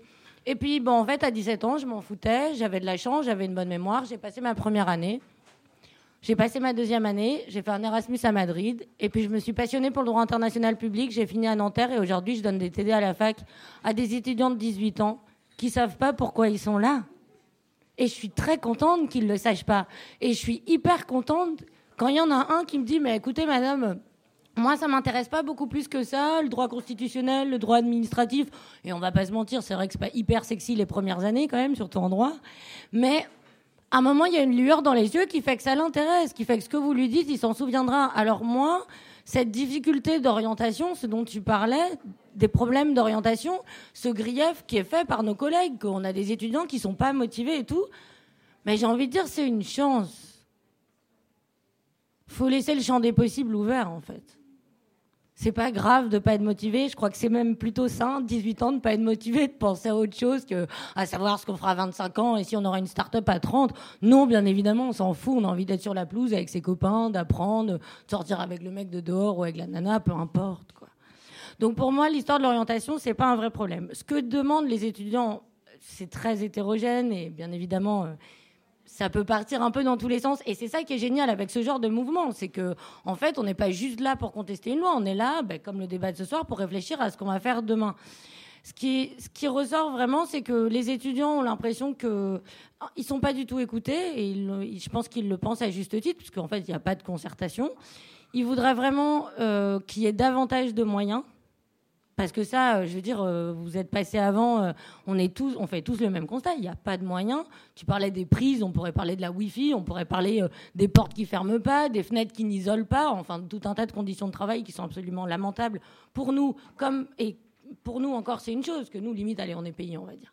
Mais eux, ils sont là avec leur manteau en plein mois d'hiver en train de suivre un TD à 8 heures du matin. Enfin, c'est complètement dégueulasse comme système.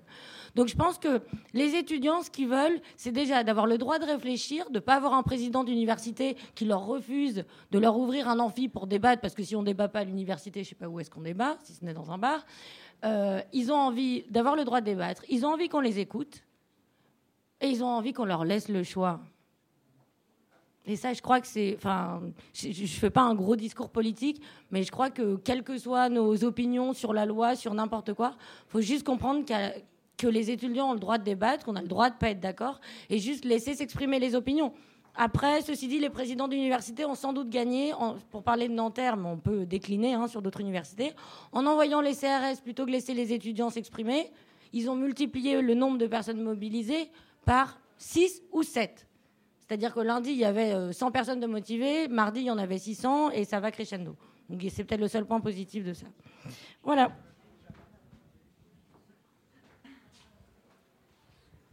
Je voulais poser une question parce que j'ai l'impression que toutes, toutes les propositions que tu fais sont extrêmement euh, intéressantes, mais il y a un décalage absolu pour moi. C'est un peu comme le programme de transition Trotsky, si tu veux. C'est un truc... Euh, OK?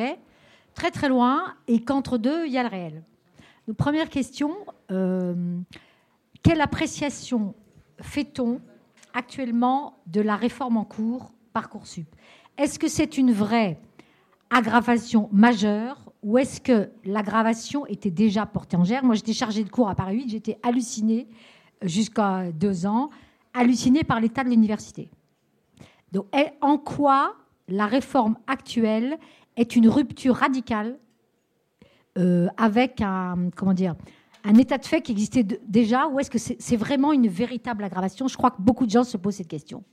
Euh, je sais que Macron parle, par exemple, il dit que le droit aux études, euh, il a dit des choses comme cela qui n'étaient pas dans le logiciel, entre guillemets, républicain français. Il n'y a plus de droit aux études. Bon, ça, pour moi, c'est un élément majeur, si tu veux. Le deuxième élément, c'est sur l'appréciation de la, de la résistance actuelle. Est-ce que les étudiants qui sont mobilisés dans les universités, est-ce que les profs qui refusent d'appliquer Parcoursup sont euh, en, en, voie d'obtenir une hégémonie idéologique ou est-ce qu'ils sont ultra minoritaires La presse étant ce qu'elle est, on n'arrive pas à savoir. On n'arrive pas à savoir, on ne sait pas si... Euh, bon. Donc moi, je pense que là, euh, autant les cheminots, c'est extrêmement clair. Attaque du service public, riposte.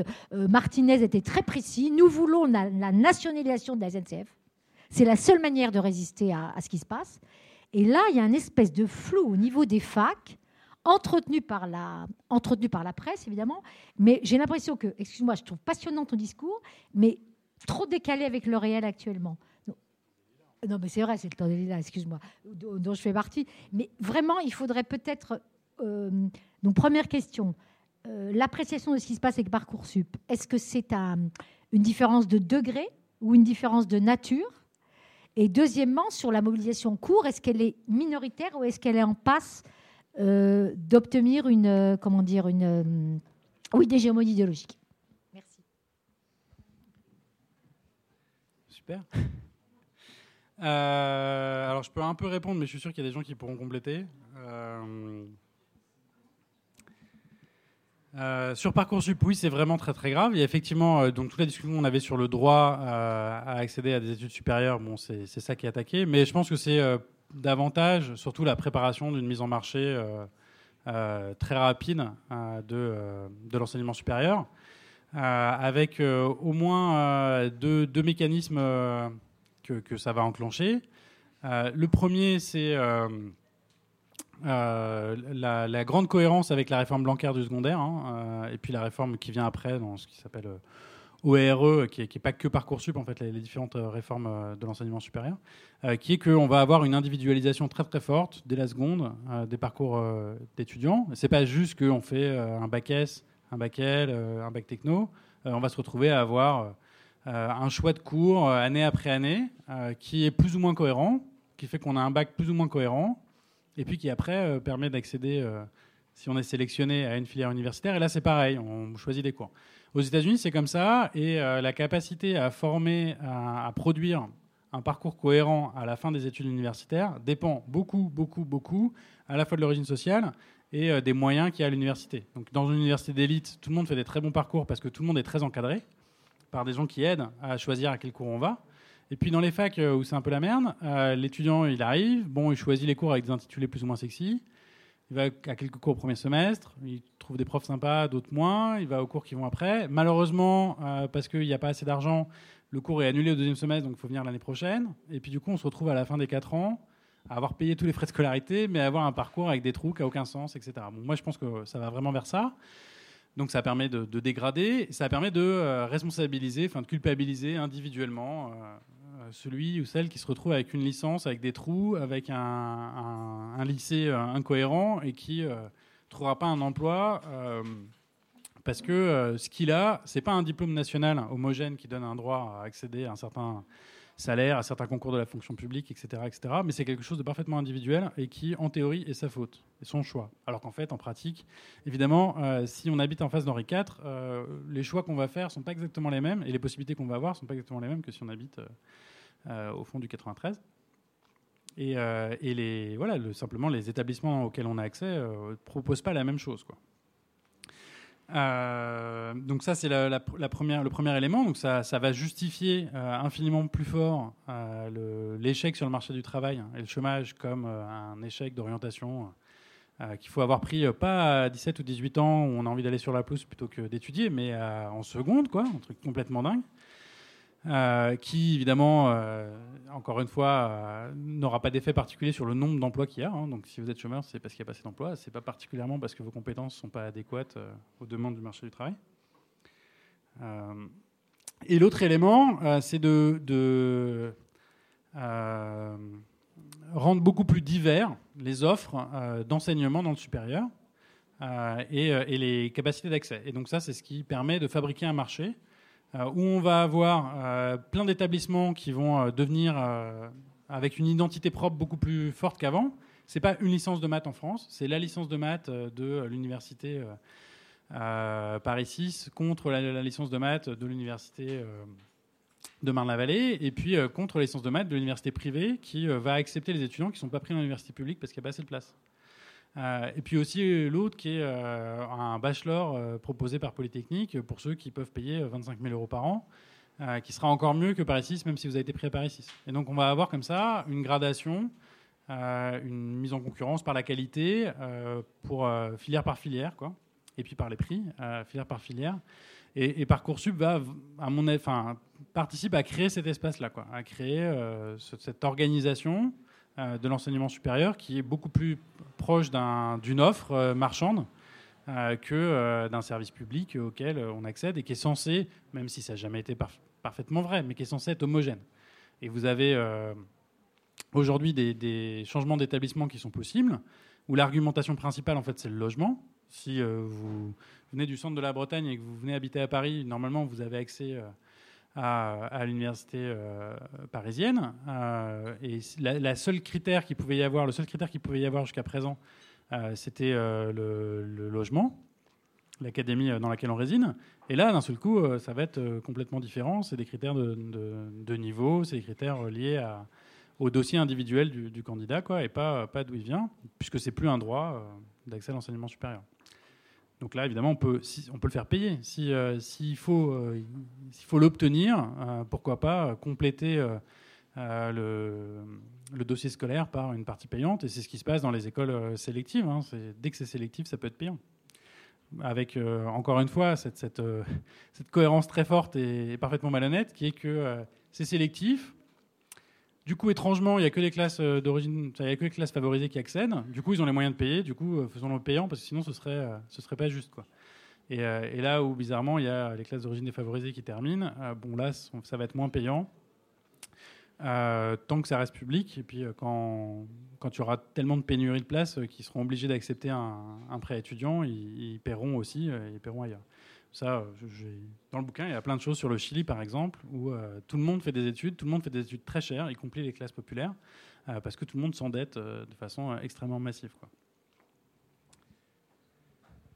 Je ne sais pas si c'est suffisamment grave. et alors sur la résistance, si, et est-ce qu'on a gagné l'hégémonie? Je pense que c'est comment dire, compliqué euh, et long, et qu'on n'en est pas encore au moment où c'est majoritaire. Euh, c'est vrai que voilà, à Nanterre, à lundi, lundi c'était euh, une petite mobilisation. Maintenant, c'est une grosse mobilisation.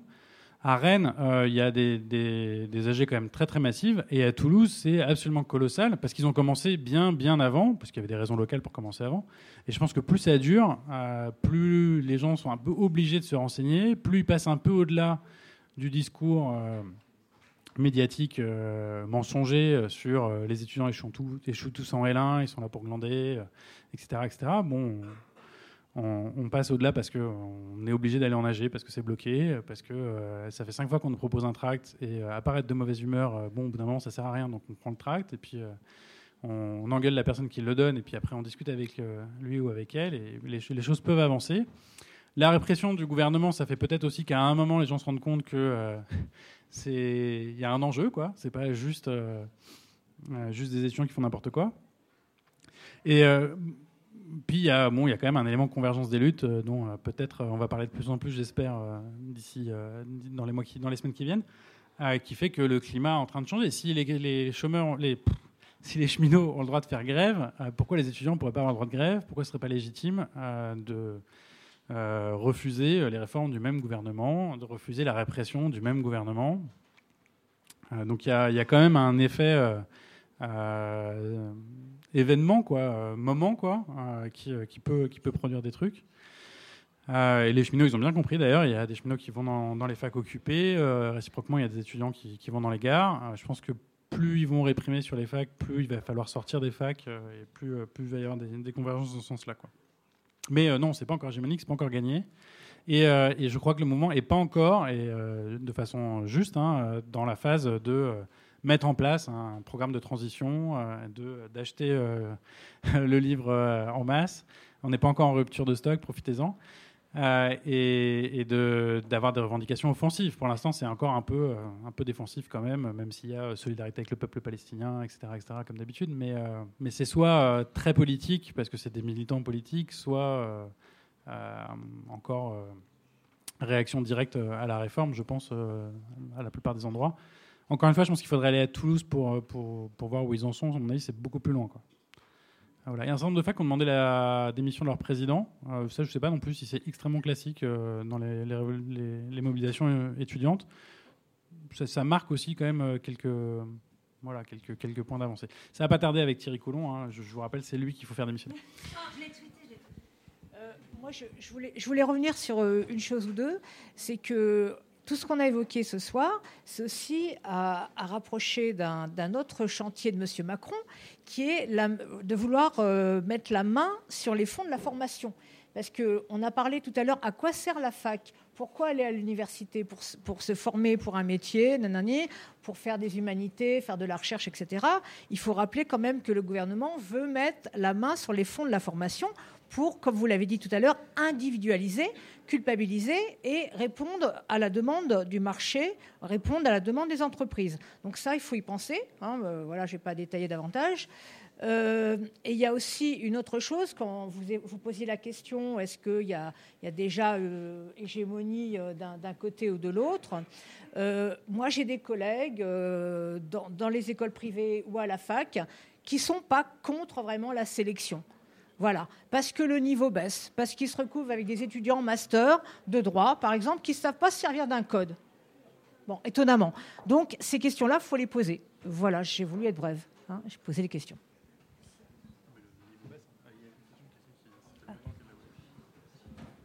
Le niveau baisse depuis 1814, je crois. C'est systématique chez les profs.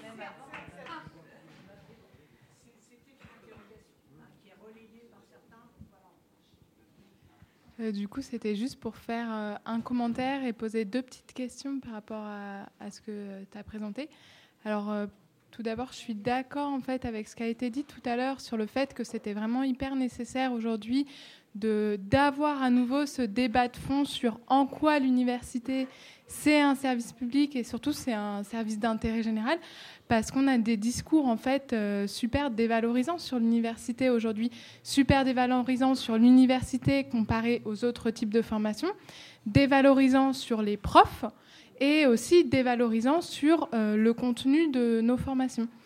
Et du coup, je pense que ça rejoint un deuxième enjeu qui est l'enjeu de la pédagogie. Et ça, je trouve peut-être ça a été évacué un, tout petit peu vite, mais tu l'as as expliqué pourquoi aussi. C'est parce que tu es prof euh, à l'ENS. Mais moi, je suis tout à fait d'accord sur le fait qu'on a besoin de plus de plus de moyens, etc. Après, je suis pas à Paris 8, je je suis pas à Viltaneuse. J'ai la chance d'être à Paris 4 niveau moyen. C'est pas là où c'est le pire. Mais euh, je pense, mais je pense quand même que j'aurais besoin de plus de moyens. mais je pense que même si on avait plus de moyens, par exemple, si j'avais des TD à 15 au lieu d'avoir des TD à 50, je suis quand même pas certaine qu'à pédagogie constante, j'arriverai à tous mes objectifs et j'arriverai à convaincre, à transmettre tout ce que j'aimerais transmettre à mes étudiants, etc. Que ce soit en termes de connaissances, de compétences, je ne sais pas si j'arriverai à faire en sorte qu'il y en ait moins qui décrochent de la L1, etc. Et ça, c'est juste en fait un commentaire. Euh, je trouve que c'est une question qui est insuffisamment présente euh, pour faire, euh, je ne sais pas combien j'ai fait d'AG depuis trois mois, mais c'est une question qui n'est jamais abordée ni par les profs ni par les étudiants. Donc ça, c'est juste un commentaire. sinon, j'avais juste une question. C'est Qu'est-ce que tu fais dans ton. Enfin, c'est sûrement dans le bouquin, mais qu'est-ce que tu fais des 32 milliards euh, de la formation professionnelle? Euh, aujourd'hui, il me semble, hein, mais je ne connais pas non plus hyper bien, mais il me semble que les entreprises donnent plein plein d'argent pour former, euh, pour former leur, enfin notamment qui passent. Alors en fait, parce que j'interviens dans un master où on est lié à un CERFAL, à un CFA, et genre les entreprises donnent plein d'argent au CERFAL et au CFA qui disparaissent dans des limbes. Il paraît qu'en tout en France, ça vaut c'est 32 milliards. Et en fait, les CERFAL ont vachement la main sur cet argent. Euh, franchement, pour nous, ils font rien à part l'aspirer, quoi. Ils vont jamais voir ce qui se passe dans les entreprises. Ils sont jamais là pour nos étudiants qui sont en apprentissage. Et en fait, euh, pourquoi nous, on n'a pas le droit d'avoir cet argent, créer un poste et aller euh, vraiment contrôler ce qui se passe chez les étudiants qui sont en entreprise, par exemple, ou améliorer nos formations, avoir plus d'heures, etc. Donc ça, c'est ma, ma, question, et enfin ma première question, car j'en ai une seconde. c'est dans ton plan, enfin ou dans vos réflexions avec le collectif Acide, comment vous articulez tout ça avec les autres degrés? Parce qu'en fait, aujourd'hui, quand même, il me semble qu'on voit bien que la réforme du supérieur en tout cas, dans les réformes qui sont en cours, elles s'articulent aussi beaucoup avec ce qui se passe dans le secondaire. Et d'ailleurs, tu viens de le rappeler quand tu as parlé de Parcoursup. Et du coup, j'imagine qu'il faudrait que notre réflexion, elle se fasse euh, à l'échelle interdegré plutôt qu'à l'échelle euh, seulement du supérieur. Et ça, je me demandais juste comment vous l'aviez envisagé. Merci. merci. Alors, bah, ça va être simple. Sur la formation professionnelle, non, on n'en parle pas. Et c'est, pour l'instant, c'est quand même assez séparé. Et et je non, j'ai pas de, de, proposition ou de, de, stratégie particulière. Euh, par contre, euh, je vois bien, euh, voilà, c'est ce qui, ce qui était dit, les, les, prédations possibles à la fois sur l'université et sur la formation professionnelle et sur la sécurité sociale et sur les retraites. Enfin, partout où il y a des gros gros montants, quand même en fait assez colossaux que on a réussi à arracher au fonctionnement marchand. Eh ben, euh, le programme du néolibéralisme, c'est de les ramener dans le fonctionnement marchand euh, et, de, trouver des, occasions de faire du profit euh, au passage, mais je je pourrais rien dire de plus précis. et sur l'articulation primaire-secondaire, bah, comment dire, on, voilà, on partage le travail. Il y a des gens qui travaillent dessus. je pense au particulier au, groupe GRDS pour la démocratisation scolaire. C'est pour plein de raisons. c'est à la fois du point de vue de la recherche, des objets un peu séparés, euh, des histoires séparées. Et, euh, du coup, c'est pas, pas si simple à articuler. Quoi. Euh, les, gens dont je viens de parler, là, ils sont plutôt pour avoir un lycée unique, comme il y a un collège unique, avec un bac unique qui donnerait un accès commun. pardon. Voilà, mais Laurence va compléter. Et, et du coup, voilà, le bac donnerait le droit à accéder à l'enseignement supérieur unifié et, donc à l'allocation d'autonomie. Euh, instantanément après ou plusieurs années plus tard. Euh, et, non, et voilà. Et les, j'ai l'impression quand même que euh, le, le, programme La Blanquer, euh, c'est un, un, pas plus, beaucoup plus fort de, de reconstruction d'un, enfin, d'une attaque commune, si vous voulez, du secondaire et du supérieur. Quoi. Donc peut-être que ce sera effectivement l'occasion d'avancer sur ces trucs-là, mais pour l'instant, c'est pas fait. Est-ce que je peux conclure? En fait, vous avez posé les questions euh, qui allaient faire ma conclusion.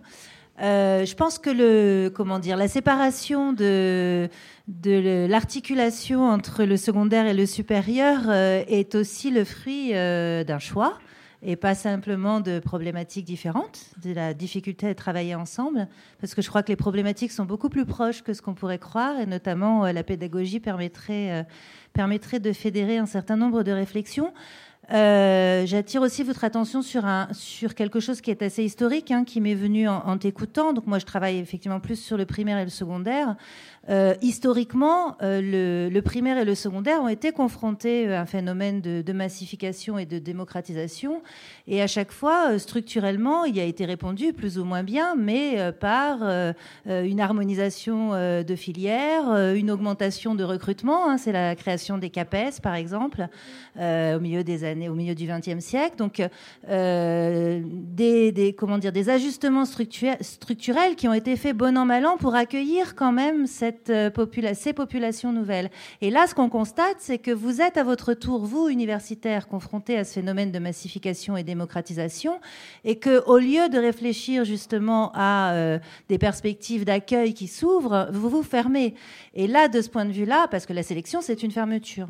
Et là, de ce point de vue-là, il y a quand même quelque chose à penser, euh, qui est, à mon avis, de l'ordre du refus de la démocratisation et qui est, euh, qui est, ben oui, de, de fait, la sélection c'est le contraire de la démocratisation.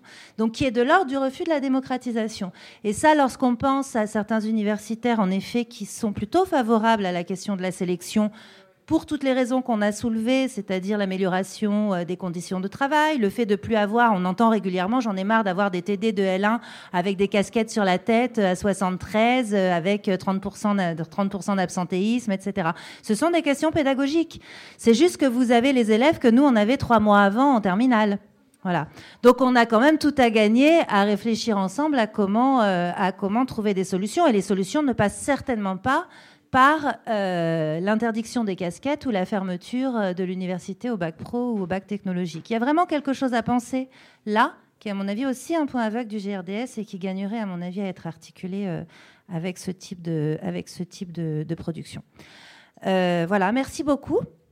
Euh, je rappelle quand même que le principe de, de c'est aussi de, proposer euh, quelque chose de, de faisable. C'est pas simplement aussi de discuter euh, des éléments d'actualité. Donc, on avait vraiment commandé à Hugo le fait de nous proposer des pistes concrètes, chiffrées, comme le fait d'ailleurs le GRDS, qu'on invitera à un autre moment pour parler du secondaire, qui eux aussi ont chiffré leurs pistes pour le lycée, pour le lycée commun essentiellement. Euh, notre prochaine rencontre, elle est le 22 mai, rien à voir. C'est avec euh, Omar Slaouti, c'est au lieu dit et on parlera de l'antiracisme politique. Voilà. Et on vous tiendra au courant si vous êtes, euh, si vous êtes intéressé. Merci encore. Bonne fin de soirée. bonnes âgées. Portez la bonne parole et résistez contre, contre les violences policières autant que faire se peut.